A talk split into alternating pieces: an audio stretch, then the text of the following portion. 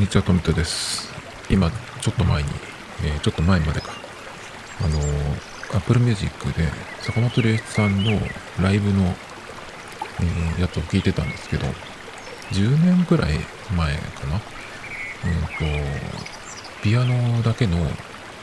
ライブのツアーっていうのをやってて、その後に、うんと、トリオ、ピアノトリオのツアーっていうのもやってたんですけど、それは日本じゃなくて、日本だけじゃなくて、えっ、と、いろんな国に行ってやってたんですけど、その頃のライブっていうのが、あの、ライブをやって、それが終わってから24時間以内に配信するっていうね、そのライブの音源をっていうのをやってたんですよ。なので、結構その2009年とかから2年ぐらいの間にのライブの、うん、なんていうのかな、アルバムみたいなのはいっぱいあるんですけど、同じ時期にやってるツアーなので、まあ、曲自体は結構被ってるものはいっぱいあるんですけど、まあ、会場によって結構その音の感じとかね、その坂本さんの、うん、なんていうのかな、その日の気分とかが、あのーいろいろ出てるっていうね、感じで、確かその頃って結構その、どっかで聞いたんだけど、その、会場によってやっぱその、音の鳴り方が違うっていうことで、結構ね、その、いいところ、ものすごくいいところが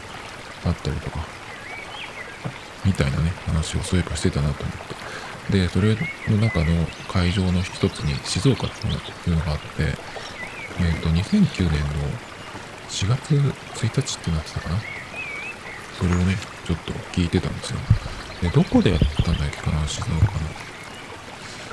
僕は静岡市なんですけど、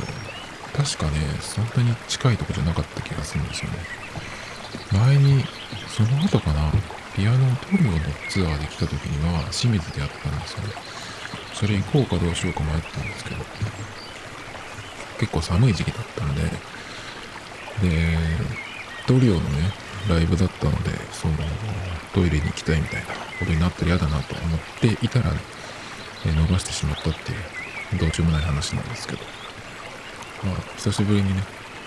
ちょっといろいろ聞いてるんですけど、あの、その頃に出ていたアルバムが、アウト・オブ・ノイズっていう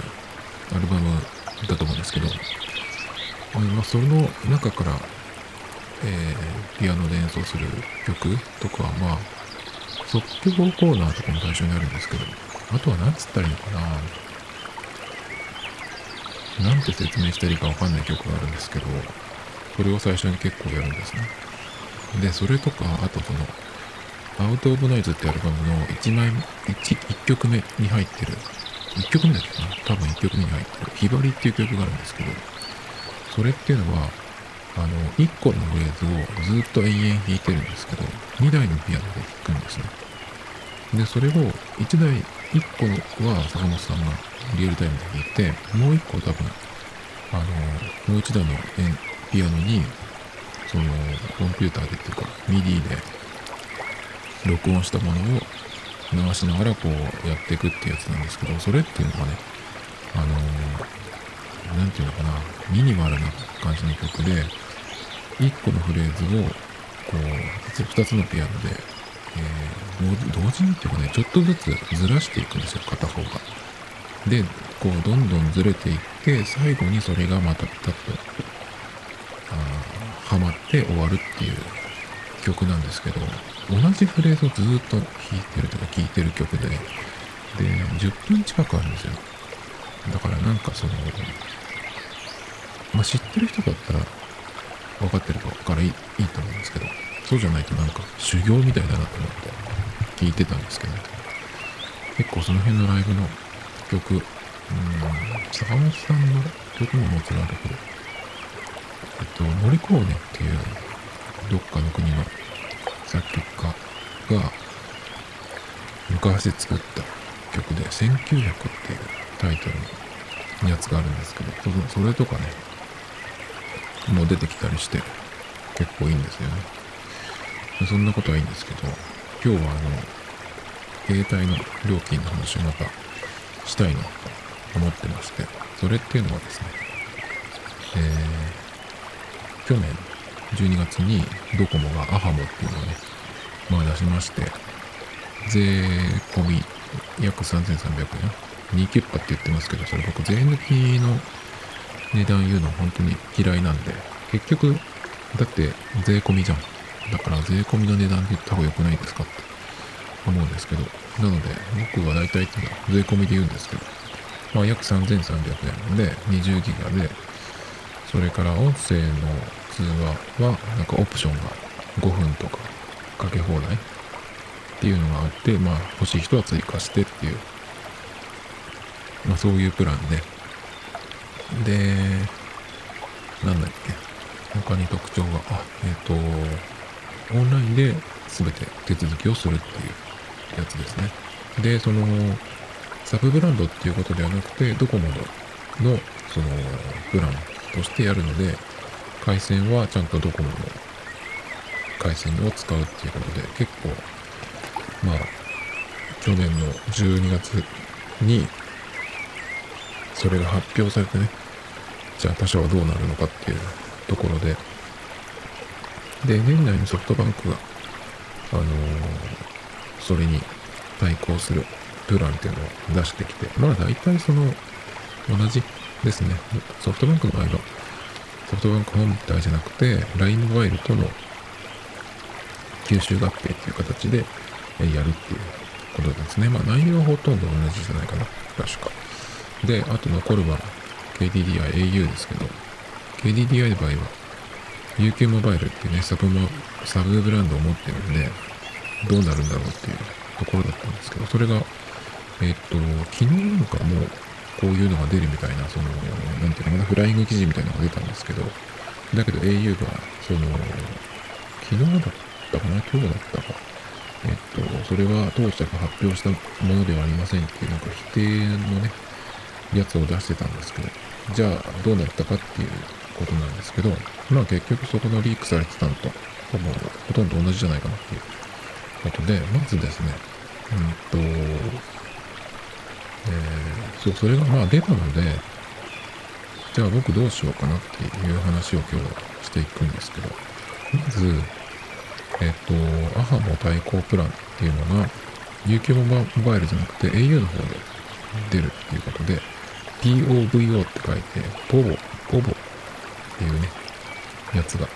出るそうです。なんでその、変な名前を付けるのかなっていう気がするんですけど、おそらくですけど、これなんか言われてるんですけどね、アハマの場合は本当は、あの、サブブランドでやろうとしていたみたいだけど、なんかこう、総務省だかなんだかがうるさいこと言ってきて、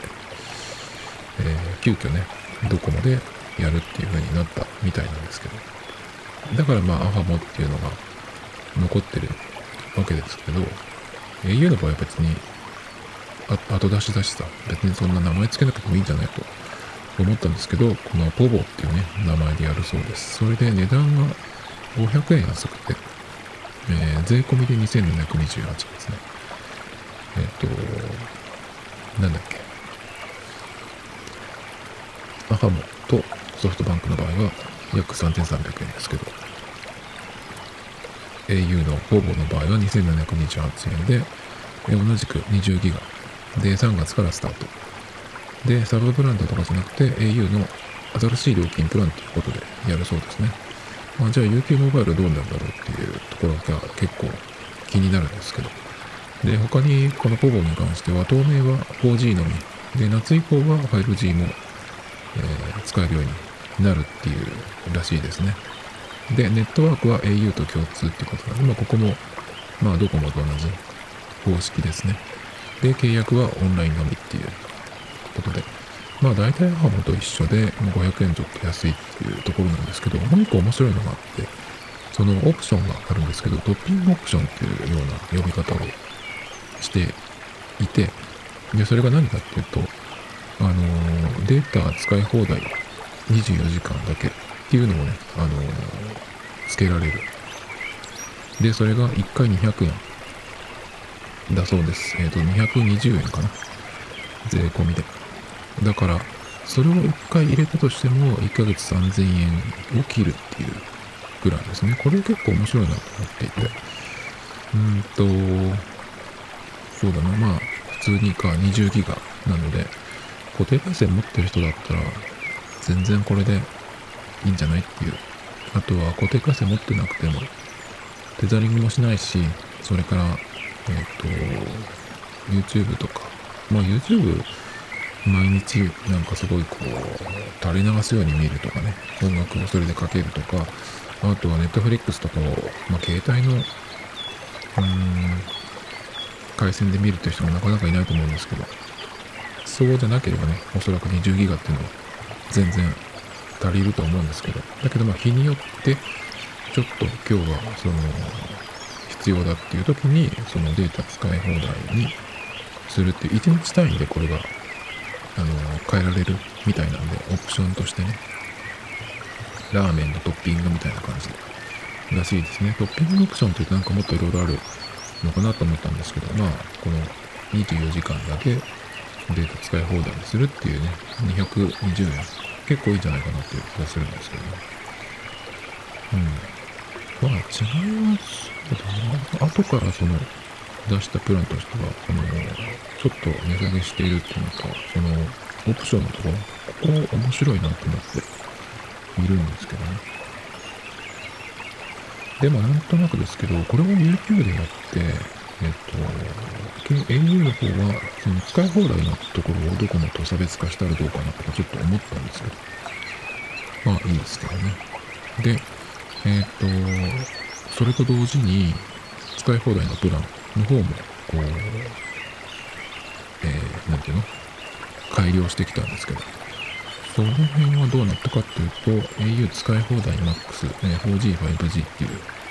やつでですね、税込みで7238円。えっ、と、値下げになってるんですけど、値下げ幅が 4G の方が小さいんですけど、えー、1000円ですね、約1000円。値下げになって。で、えー、テザリングは月30ギガまで。これは今僕が使ってるデータマックス、データマックスプラン。データマックスプランプロかな今。名称は何回か変わってるんですけど、これ。これがテザリング月30までで使い放題っていうことなんですけど、まあ、それは変わらないですね。で、スマートバリューと家族3人家族割さんを入れると3278円からっていうことで、まあ僕には関係ないですけどね。まあこれが、えー、これもか、3月からっていうことで。なので、えっと、結構僕はここがポイントだったんですね。そのアハモが出て、じゃあ au どうするの？かなっていうのが、えー、なってですね。それが、まあ au の方から1月には発表したい、発表するっていうようなのがあってですね、もう早速、今日13日に出たんですけど、まあ僕は、えー、じゃあどうするかっていう話をね、これからしていくんですけど、今日だから出揃ったわけなんでね、えー、ドコモがまず仕掛けてきて、ソフトバンクが出して、au が出してっていうね、au は一番後出しですけど、えっ、ー、と、まず僕の場合は、うんと、このね、その、使い放題のプランっていうのは、4G か 5G かっていうところでちょっとその変わってくるんですよね。ドコモの場合は、ギガ4プレミアっていうのと、ギガ4プレミアなんとかっていうの 5G のプランと、5G と 4G で分かれてるんですね。ソフトバンクのメリハリ無制限ってやつは、えっ、ー、と、4G も 5G も一緒ですね。特にその分けていないんですよ。なんでね、まあその辺がどうなってくるかなっていうところで、その今 au の回線と楽天モバイルと、2回線で使ってるんですけど、それをじゃあ、まあアハモが始まる時に、えー、それ、それぞれのね、回線をどうするかっていう、その2回線とも、いわゆるその2キュッパのところに行くのか、それとも、えー、使い放題のやつ？それを、うん、どっち、どっかに動くのか、または au のままにするのかっていうところでね、なんですけど、えっ、ー、と、まず、その、使い放題のメインの方のプランですね。それがですね、まあ、比べると、ちょ、ちょっとだけ違う。まあ、僕の場合、まず大前提として 5G を持っていないです。で、5G を持つ、うん、予定も今のところないですね。っていうのは、去年の夏に iPhone を買い替えまして、11にしまして、で、その時っていうのは、もちろん12がもう出るっていうね、えー、発表される2ヶ月とか前なんで、ちょっと待てば、うん、12っていう選択肢もあったんですけど、結構その裏がもう、あの、バリバリに割れていて、もう中がちょっと見えるような状態だったので、なるべく早く帰りたいっていうのがあったんですけど、じゃあ12まで待って、11じゃなくてね、12が出るまで待って、じゃあ何が変わるかっていうところなんですけど、5G 対応っていうのも言われていて、まあ、その時に 5G のプランがどうこうっていう話はまだ出てなかったんで、あれですけど、そこは別に僕はあまり、えー、重視してなかったですね。もしだから12で、うん、これが来たら11じゃなくてそっちを待とうっていうのが、あの、ノッチがなくなることと、それから、なんだっけ、えー、画面内指紋認証。だから、Face ID 以外のロック、認証の方法が iPhone につくんだったらそっちに行くっていうふうに決めてたんですけど、特に結局変わらず、うんと、デザインがなんか変わったっていうふうになってますけど、正直僕は、その、4S とかね、あの辺のデザインのやつを使ってたので、あんまり見新しさはないかなっていう、新しい色とかは出てきてますけど、あとカメラに関しても、あ毎年のことなんでね、なんか、今までで一番一番いいカメラとかね、いうのは毎年のことで。で、自分が買った時には、その、そこ、それまでで一番いいカメラを持ってるはずなんだけど、特になんとも思わないですよね、正直。6プラスの頃からそんなに変わってないね。もう変わってるはずなんだけど、まあ自分のその使い、使う用途も変わらないし、それからまあカメラそんな使わないしね。あとは、なんだろうな。まあ結局撮ったものを iPhone しか見ない。せいぜい iPod にちょっと入れてみるぐらい。なので、何も変わった気がしないんですよね、正直、カメラって。だから、そのカメラに関してはどうでもいいとか、まあスルー、何、誰が何を言っててもスルーっていう感じで気にしないですね。もう十分な、あの、写真なり動画が僕にとっては撮れるものなので、えーと、特に気にしない。それから 5G に関してですけど、もちろんこれから 5G になっていくっていうことなんで、まあ持ってれば、そっちにね、その端末で対応できるわけですけど、じゃあ実際 5G っていつになったら、あの、普通に使えるのか。あとその違いに関しては 3G から 4G になった時のような感じではなくて、5G ってその電波の特性が、なんか YMAX とかに近い気がするんですね。早いけど、直線的で回り込んだりとか、例えば地下に行くとかね、そういうのがちょっと苦手。なので 4G との組み合わせになるっていうのずっと言われてるんですけど。まあだからそんなに、うん、なんだろうな。うん、それが行き渡るまでは、まだ時間がかかるんじゃないかなって、まだ実際に 5G っていうのは世界で使えるところが数パーセントというところなので、まあ日本はそのオリンピックからっていうところで、えー、早めたいっていうのもあるみたいですけど、まあ実際どうなのかなっていうところで、今のところまだ 5G が使えるところっていうのは、ほとんどないと言っていいんじゃないかなっていう気がするんですよね。だから楽天モバイルの、うん、電波が都内だったら、本当にその、使い放題で入るみたいですけど、それよりも少ないというか、狭いのでエリアがね。まあこれから一気に広がるのかどうかわかんないですけど、東京都内都心で、あの、5G がどこでも繋がるようになりましたっていういうような話は、話は、僕には全く意味がなくて、っ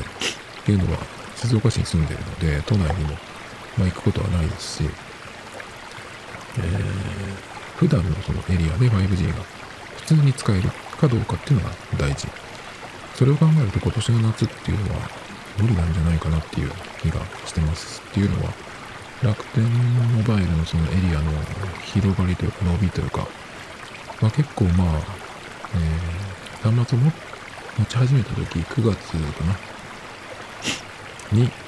べれば広がってきてはいるんだけど、相変わらずまだうちのところまで来てない。っていうことは、その、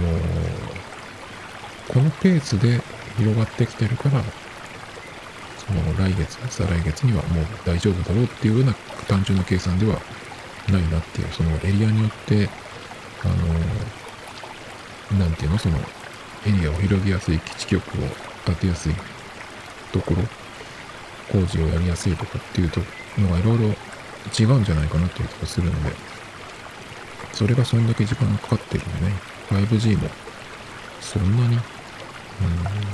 まあドコモとか au だったらもっと早いのかわかんないですけど、まあだから、そんなにすぐではないんじゃないかなっていう。だから今年の年末、まあ1年後にどうなってるか。そこでその 5G がもうバリバリ使えてるんだったら、使えていて、で、なおかつ、その、そっちを使っていないと、損ぐらいのね、レベルになっていたら、うん、買い替えを考えますけど、まずその iPhone 11に変えたのが今年の夏？だからまだ半年ぐらい。で、その後に Galaxy S10 を、えー、買って今2台なんでね。まあ1年もしないうちに 5G にするっていうのはね、そこまでは、あの、考えてないですね。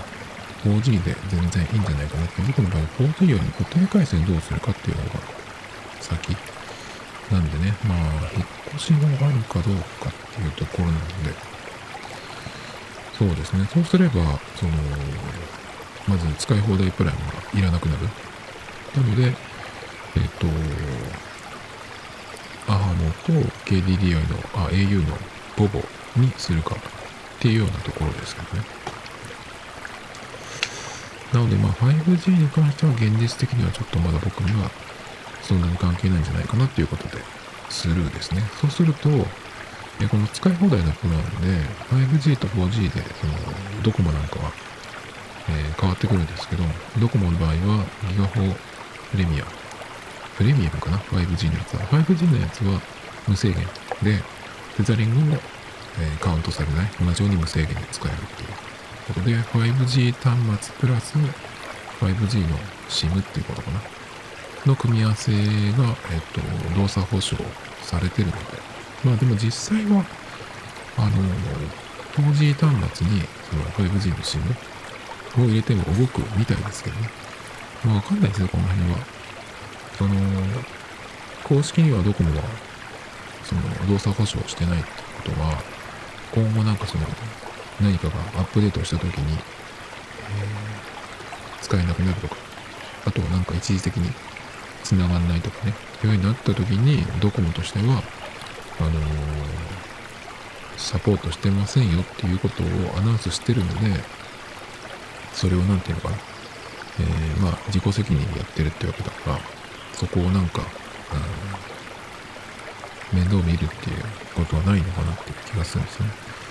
で、えっ、ー、と、ドコモの場合はその 5G だったら無制限。で、4G の場合は、えー、60ギガまでですね。ここがちょっとその au と違ってくるんですけど、ドコモの、えー、4G の場合は、のギガホプレミアは60ギガまでで、えー、税込み7205円。5G なら無制限だけど、えっと、4G だと60ギガまでの7205円。で、au の場合は、あの、4月からのプランは7238円で、えっと、無制限ですね。だけどテザリングに関しては月30ギガまで。これは今と同じなんですけど。まあ約1000円値下げされるっていうことですけどね。今の僕に使ってるものからすると。それが3月から。でソフトバンクの場合はメリハリ無制限っていうのがあって、えこれは7238円税込み。で、テザリング30まで。というのはこれ全く au と同じですね。で、ソフトバンクの場合は 4G と 5G でプランが分かれてない。えっ、ー、と、au も 4G と 5G で値段が違ってくるんですけど、まあさっき言ったみたいに 5G は僕の場合はえー、無視っていうかね、カウントしない。4G で考える。どれにするか。っていうことなんですけど、あとは、えー、楽天モバイル使ってるやつを、えー、アハモにするか、それか、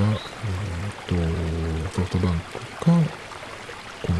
au のボロにするかっていうね。っていうところですね。まずね、そう、あと 5G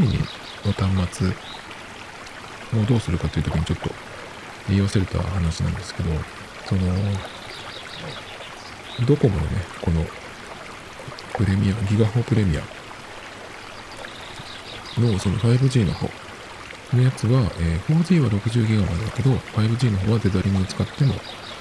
使い放題だよっていうことは、この 5G の端末への買い替えを、うん、促したいというか、5G を押したいっていうことなんですけどね。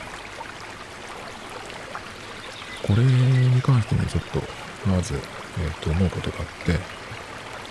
まずね、えっ、ー、と、一個記事があって、どこも値下げの大本命がアハマではなく 5G ギガホプレミアな理由ってね、石川つむさんかな？わかんない。石川なんとかさん、温度の温って書くんですけど、石川さんってね、よく出てくるんですけど、このジャーナリストの方が書いてる文章があって、これっていうのはね、あのー、えー、その、本命がアハマじゃなくて 5G ギガホプレミアな理由って、これが何かっていうと、どういうことを書いてるかっていうことですね。えっ、ー、と、アハモは、えー、税込みで3300円ぐらい。なわけですよ。で、そのギガハプレミアム 5G の方が、家族割とか、あとなんだっけ、その固定回線の割引を入れると、うんと、千、1500円ぐらい ?1500 円か、そのぐらいの差になるらしいですよね。なので、そのドコモショップとしては、ね、アハモを、うん、例えば今すぐドコモに、えー、契約して、ドコモの回線を使って、で、4月になったらアハムに行くっていう風に、その、来てる、そういう押し方もあるみたいなんですけど、だけどその時になったら、うんと、その、えー、3300円のアハモより1500円ぐらい出すと、全部割引入れた場合の 5G ギガホプレミアの方がえっ、と、まあ、5G も使えるし、それから20ギガに対して使い放題無制限になるので、こっちの方がいいですよっていう、そういう、なんていうのかな、うん、押し方というか戦略みたいなことを書いてるんですけど、これなんか全く、うん、おかしくないっつったっていう、この、なんていうの、理屈っていうか。だって、アホモってまずは、その値段だけ見たらそうかもしれないけど、その家族割があって、それから固定回線もどこまで持っていってっていう人が来たらね、それは、まあその話は通じますけど、だけど、まず大前提として、アファモって、これってお人様用プランっていう風な言い方が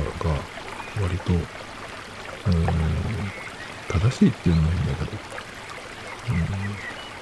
じゃないのかなっていう気がするんですよね。だから家族割とかなんとか関係なくて、そのシンプルに安くて、その、オンラインだけでやってサポートもいらなくて、で、20ギガっていうね。っていうプランなわけじゃないですか。だからそれと、その、家族割とかを入れての、の、ギガホプレミアムの値段っ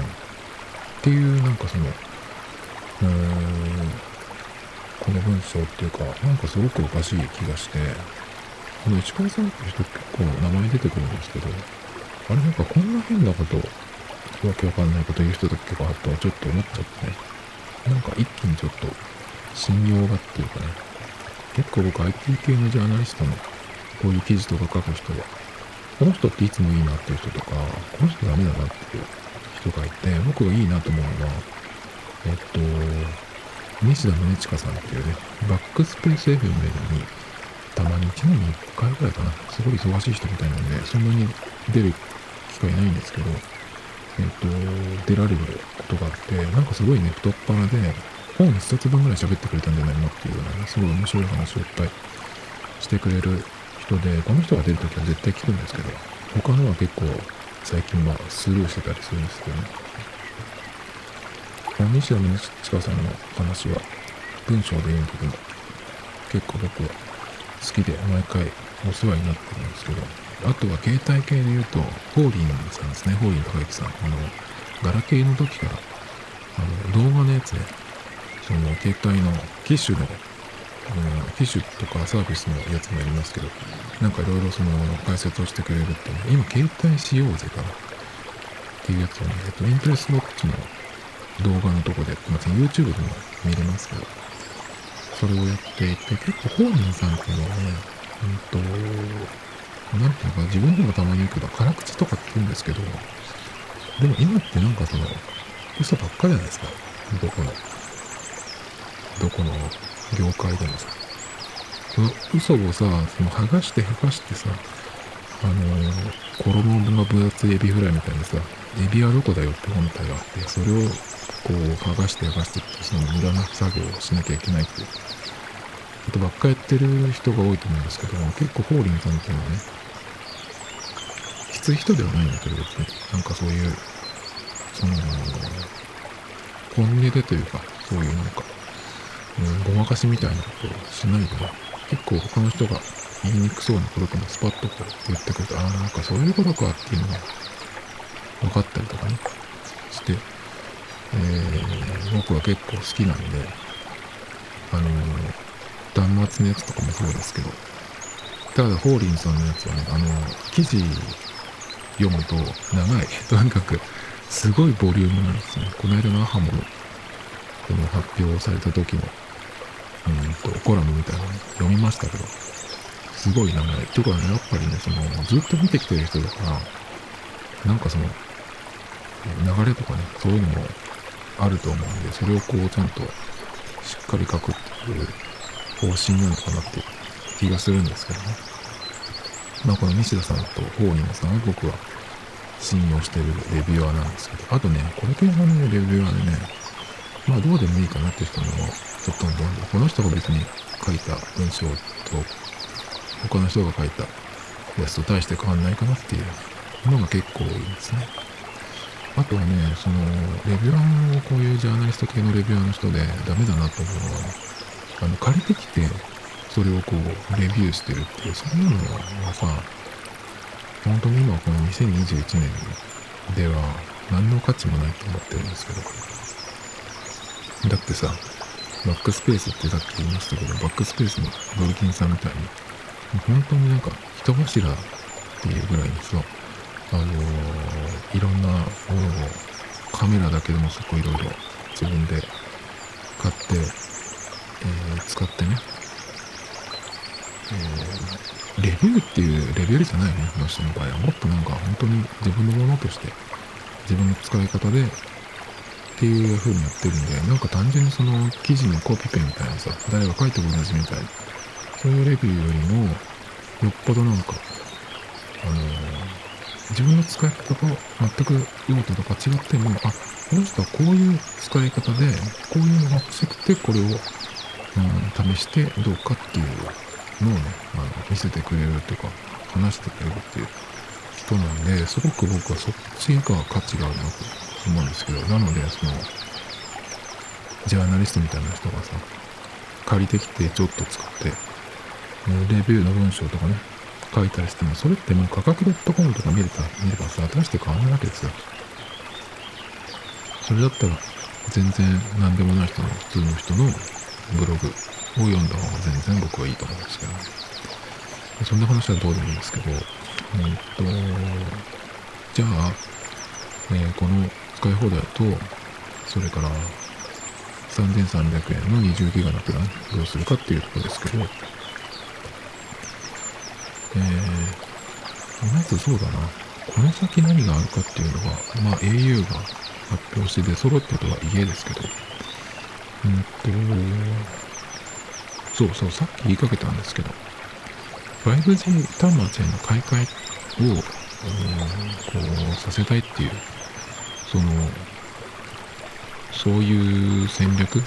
だから、あの、ドコモなんかは、えー、5G の方だと使い放題で、それから、だけど、4G の場合は60ギガまでっていうのはね、やってるんだけど、今ってその値下げのことをやってるわけじゃないですか。なのにさ、5G への、5G 端末への買い替えをさせたいっていうのは、まあ企業だったら当然かもしれないんだけど、その、料金プランに差をつけてっていうのはね、なんかちょっと、うまくいかないじゃない？そんなに単純にいかなくねっていう。だって、今年来年と結構経済が、あのー、下向きじゃないですか。そうすると、携帯買い替えるプラン、プランじゃないよ、そのスパンがね、その、短くなるっていう人はいないんじゃないかなっていう気がするんですけどね。だから別に 3G から 4G になるみたいなところより、4G から 5G の方が、そんなにもしかしたらインパクトはないんじゃないかなっていう気がしてるんで、5G がここのエリアでも使えますって言っててもなんか全然電波入らないじゃんみたいなさ。結局室内は 4G でだねっていう風になったら、だから 5G どうか、その 5G の強みみたいなのってそんなに伝わらないんじゃないかなとかちょっと思ってるんですけど。まあだからどうするかっていうことですけど、まずね、その前に言わなきゃいけないのが、UQ モバイルのなんか発表があって、これがですね、ちょっと違うんだけど、えっと、3ギガと15ギガと25ギガっていうプランが出てて、えー、それぞれ翌月まで余った分のデータを繰り越しができるっていうね。3ギガ1480円。15ギガが2480円。25ギガが3480円。これちょっと税抜きになっちゃいましたけど。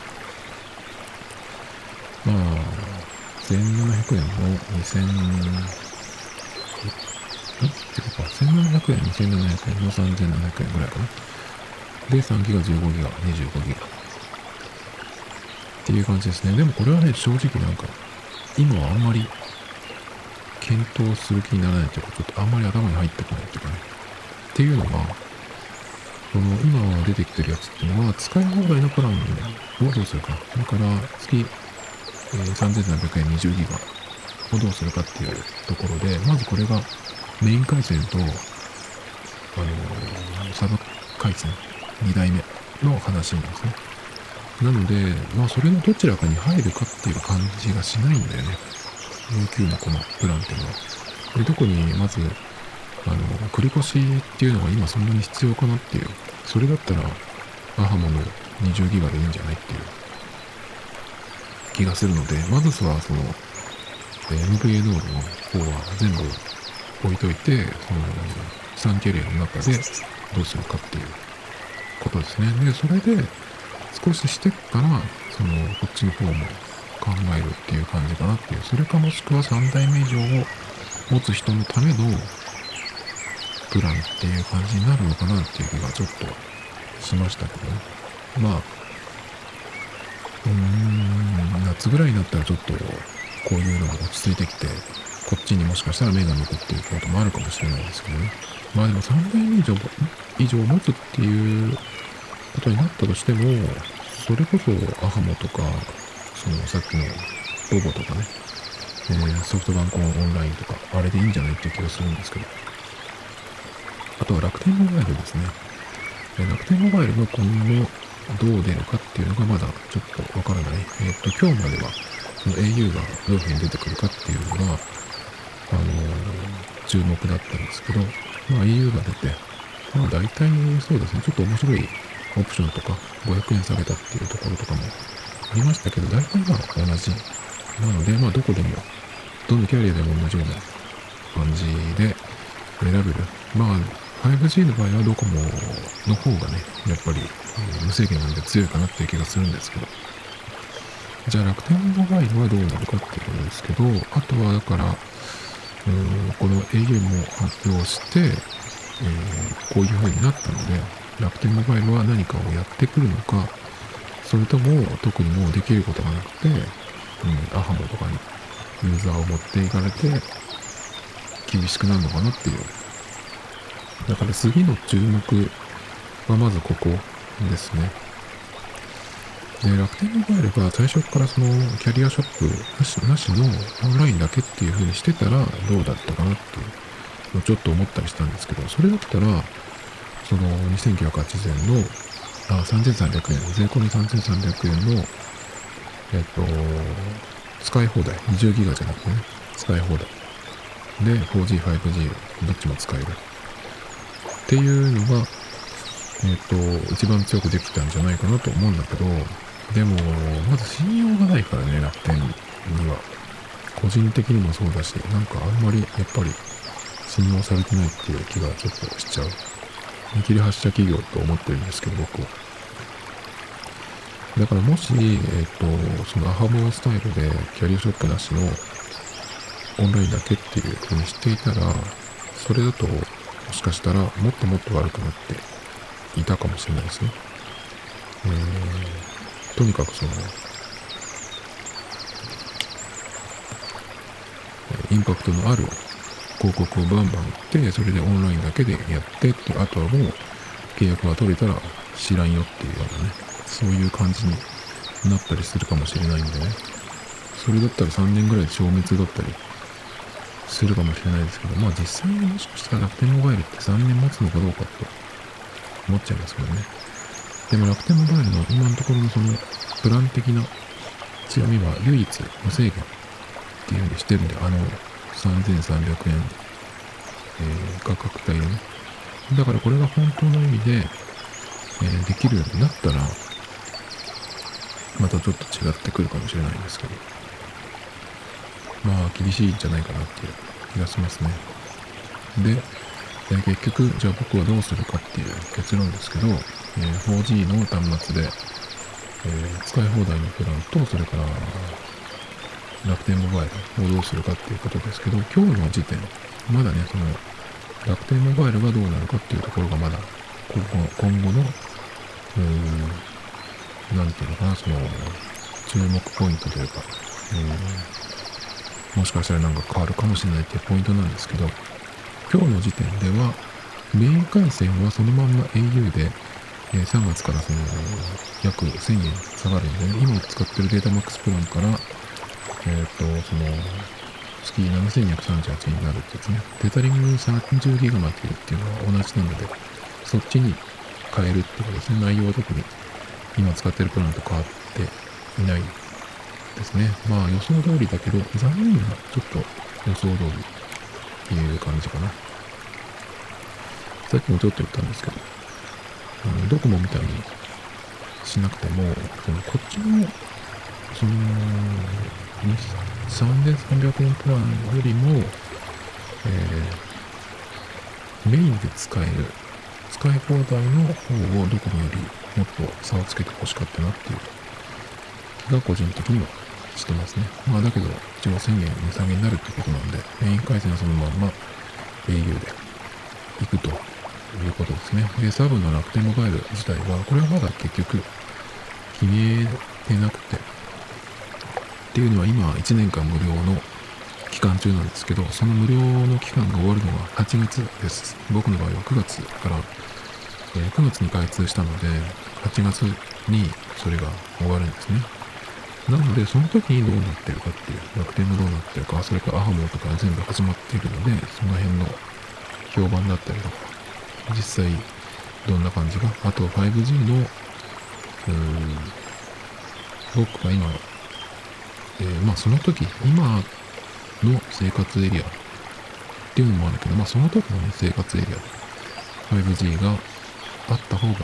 ていうかないと損なのかぐらいの感じだったらね、ちょっと、え、考えますけど、特に今年はまだではないかなと思うんですよね。なので、その楽天モバイルの無料期間が終わるのが8月。で、特にそこまでに今と何も変わらなければ、アハモにいくと思います。えー、5G に切り替えとかもね、特に不要だし、あ、でも、そうだな、そう、でもそれだったら、えー、au の POVO に行ってもいいかなっていうのは考えてるんですけど、けどっていうのは、その、夏になったら 5G もポボで使えるようになるっていうことなんですけど、ただ、あの、au の回線を1個使ってるので、えー、ドコモの回線を使ってみたいなっていうのがあるんですね。僕ドコモの回線使ったことがないので。だから、ちょっと、アハモに行こうかなって。ただね、やっぱりその、行ったり来たりしますけど、話が。Au のポボの場合はトッピングのオプションっていうのがいいなと思ってるんですね。これがちょっといいなっていうのは、だから自分だったらどのぐらいのタイミングで、え、何回使うかっていうのがあるんですけど。でもこれだ、これを使うんだったらサブじゃなくてメイン回線かな、の方がいいんじゃないかなと思ったりするんですけど。まあだからメイン回線は au で、えー、新しい1000円下がった方に行って3月から。それで、えー、サブの方は8月が見えてきたらどうなってるか、特に何も変わってなければアファモに行くというところですね。っていうところですかね。うん。あとね、そう、ちょっと考えているというか、もしかしたらこれがなったらいいなと思うんですけど、5G にバーッと行った時に、え、5G に行く人が増えた場合ね、それで 4G が、えっ、と、4G とい。う電波はまだなくならない。はずなんで、その時に 4G の方の値段がちょっとこう、下がるとかね、なんかそういうことって起こらない。かなとか、ちょっとそれを期待してるんですけど、だから、もしかすると、もしかしたら思ったように、そのキャリアが思ったように、思ったほど 5G の方に、えー、なかなか行かない、増えない。いうことになったらね、なんかまた動きがあるのかなとか思うんですけど。まあでも、さっきも言いましたけど、当面の注目ポイントは、まずは3月の、えー、3月だっけ ?4 月だっけ？そのアハモが始まるとこですね。そこで楽天モバイルがどう動くかっていうのが次ですね。Tomito Times Podcast This program was broadcasted you Anchor FM